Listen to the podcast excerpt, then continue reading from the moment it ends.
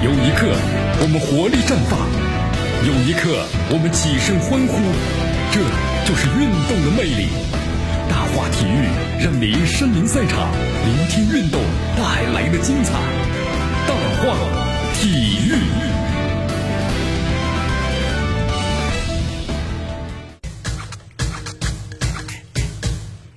这里是大话体育，我是肖楠，来继续锁定 FM 九十六点七绵阳广播电视台新闻广播，继续关注我们的节目。呃，在昨天凌晨的时候啊，塞尔维亚足协宣布了个消息，该国的足球的这个名宿、前申花的主帅呢，伊利亚佩特科维奇啊，不幸因病呢，在贝尔格莱德呢逝世了，享年是七十五岁。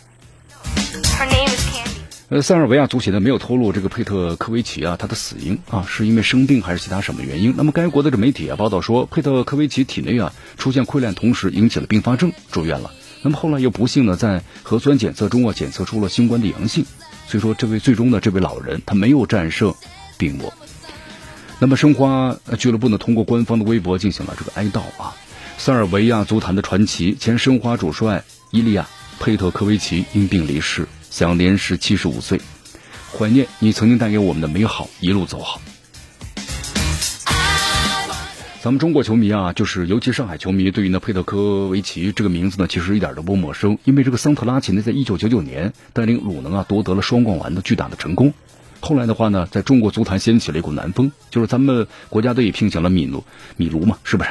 申花在走过了两年这个巴西主帅路线之后啊，就加入了前南斯拉夫的这个主帅的浪潮。在两千年年初的时候呢，申花签下了前红星大帅这个彼得洛维奇啊，当季这个老比的话呢，带领。球队夺得了联赛的亚军，不过因为性格太过于刚烈的原因啊，老比呢和裁判呢发生过几次冲突，遭到了这个中国足协的处罚。那么后来这个赛季结束之后啊，申花请来了在这个前南地区啊享有很高声望的，就是佩特科维奇。咱们说了这个佩特科维奇啊，执教申花时呢刚好是五十四岁啊。我们说了五十四岁的话呢，他是这个职业主帅的黄金年龄。当时申花用了一纸呢三年的合同把其带到上海，可见对其相当的重视啊。那么在申花呢，其实大家都亲切喊他叫做是伊利亚，呃，和老彼得那张的啊 不怒自威的面孔相比较，这个佩特科维奇啊，看上去呢更具有亲和力。那么伊利亚的打战术打法呢属于技术流，而且呢注重局部的配合，这样的打法呀适合上海球员头脑好、技术好的特点，得到了大家的认可。在那段时间的话呢，担任过多位洋帅助教的吴金贵，对于像这个佩特科维奇啊，印象是非常的深刻。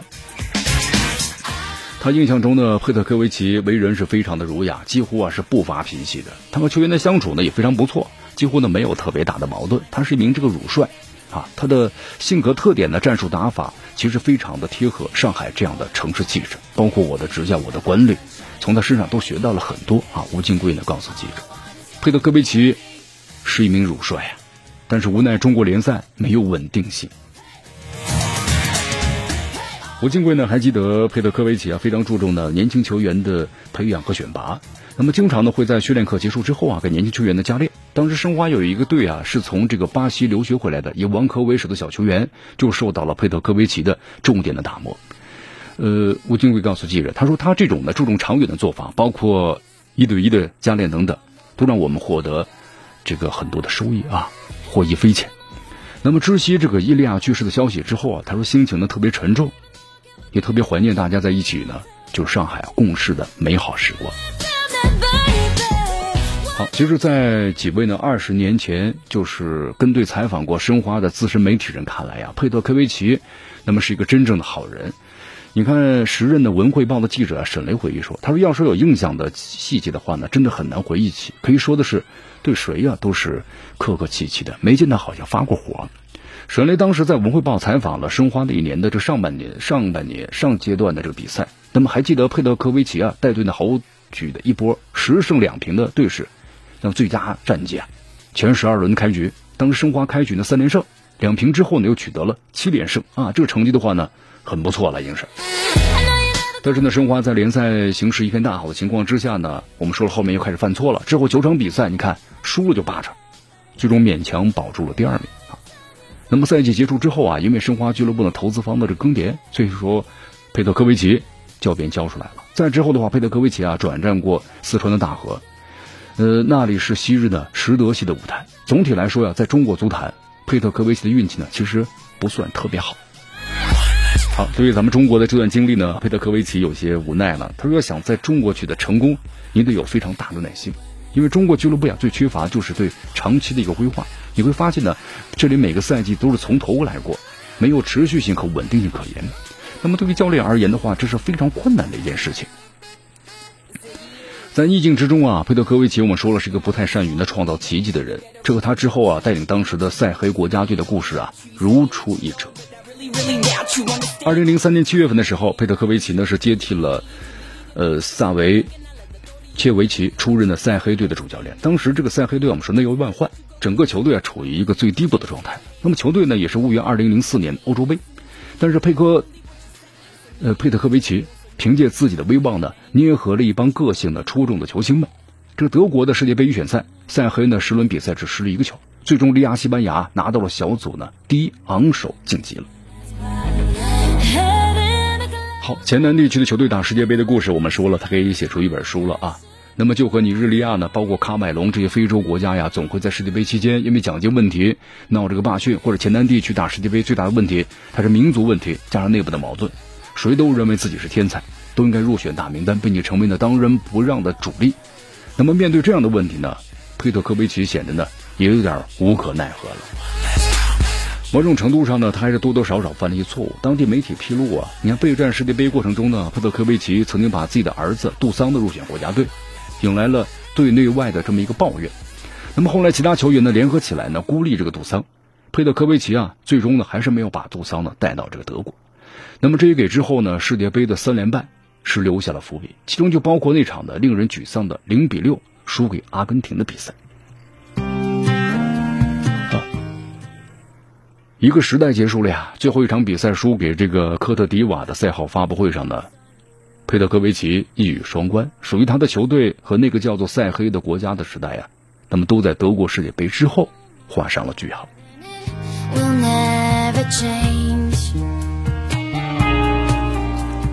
好，继续锁定和关注江南为大家所带来的大话体育啊。那么接下来咱们关注一下中超。在昨天呢，按照计划，咱们中国足协的主席啊陈戌源还有秘书长的刘毅，在昨天呢是提出了就是新赛季啊中超联赛候选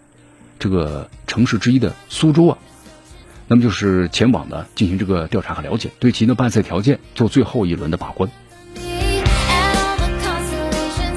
好，虽然截止到昨天上午的时候啊，就是新赛季中超联赛呢开赛时间表，我们说还没有确定，但是中国足协的相关的筹备工作都是按照赛事呢是在七月下旬或者是八月上旬开赛这个时间点来一步步的准备的。那么根据媒体的报道呢，足协在充分考虑疫情期间各俱乐部面临的一个实际情况，还有如何呢来维护这个联赛的品赛的品质，包括等等的一些因素之后啊，基本就确定要保留呢二零二零赛季中超联赛呢升降级的制度啊，没有升降级的话呢。可能每支球队啊，他不会呢全力以赴的，啊，但是会适当减少呢降级的名单啊，就是名额呢减少一些。那么至于各俱乐部，比如说最普遍关心的外援政策的问题呢，还有待于呢各方进一步的协商确定。好，这次咱们中国足协主席啊陈戌源还有秘书长的刘毅啊对苏州进行考察，那么意味着什么？意味着新赛季中超联赛开赛的时间呢，最早要到呢本次考察结束之后才能够确定。不过为了确保呢各项这个开赛啊筹备工作呢万无一失，中国足协呢有关赛事筹备的工作组啊近期其实都提前呢动起来了。目前的话，有关于新赛季中超联赛的整个的方案呢。咱们的体育管理部门，包括呢更高级别的部门呢，正在审批着，啊，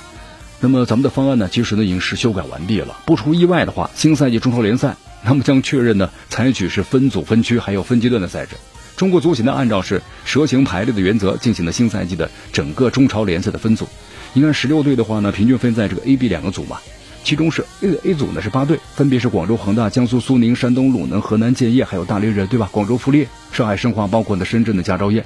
那么 B 组的八队呢，分别是上海上港、北京国安、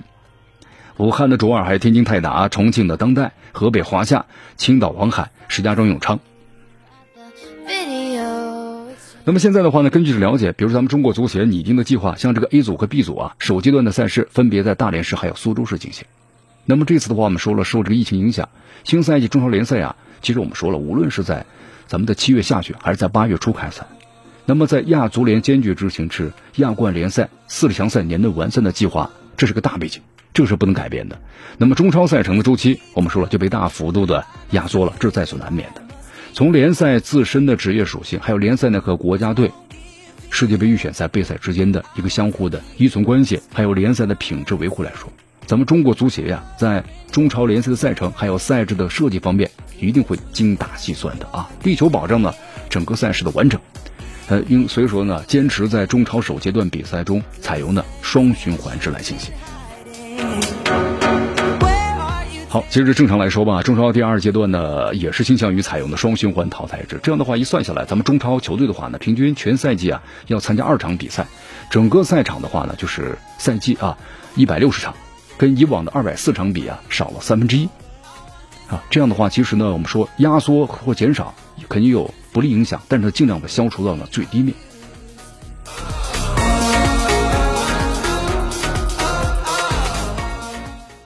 好，继续回到江南为大家所带来的大话体育，我们去关注刚才的消息啊。你看，从目前情况来看，咱们中国足协呢不可能彻底取消中超的升降级的制度啊，有两个原因吧。你看，一方面呢是取消升降级，肯定呃就抑制了中甲俱乐部的竞争性，是吧？那么另一方面的话，一旦中超联赛啊第二阶段，那么各个队啊按照这个首阶段的排名。就是进一步的分组参加淘汰制，那么争冠这个组之外的另一组啊就没有竞争的意义了，所以说比赛很可能成为呢我们说了有鸡肋意味的教学赛了。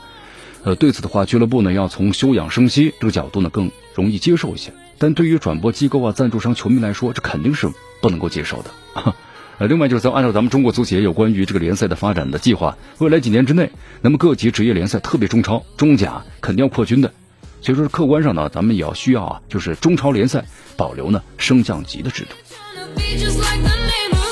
好，所以说这种情况之下的话呢，咱们中国足协就要进一步的平衡把握赛制的设计了，是吧？所以说现在的话，整个赛制都是经过多种的调整了，精彩的方案了啊，保留了升降机制，对吧？以确保呢各阶段的各组级别的赛事竞争性、观赏性啊等等都能得到维护。呃，在此之前呢，有消息还显示啊，说新赛季中超联赛呢将按照是注五上四的这么一个执行外援的注册和上场的规则。不过截止到现在呢，最新消息就是好像咱们中国足协呢还没有做出一个最终的决定。虽然目前部分的俱乐部通过一系列的手段，对吧，有外援回来了，但是呢，并不是所有俱乐部都拿来的啊，都能拿来这样类似的方式啊。包括华夏幸福呀、重庆力帆的广州富力啊、北京中国国安呐，很多外援都没有回到中国境内。啊，所以说从这个角度来说的话，就是回来了要严格的医学隔离嘛，对他们备战有很大影响。所以说这也是各方面呢，就是对外援政策呀争议的原因所在，因为这样的话会造成一个竞争不公平的。啊，但不管怎么样吧，希望咱们的中超联赛如愿以偿的进行。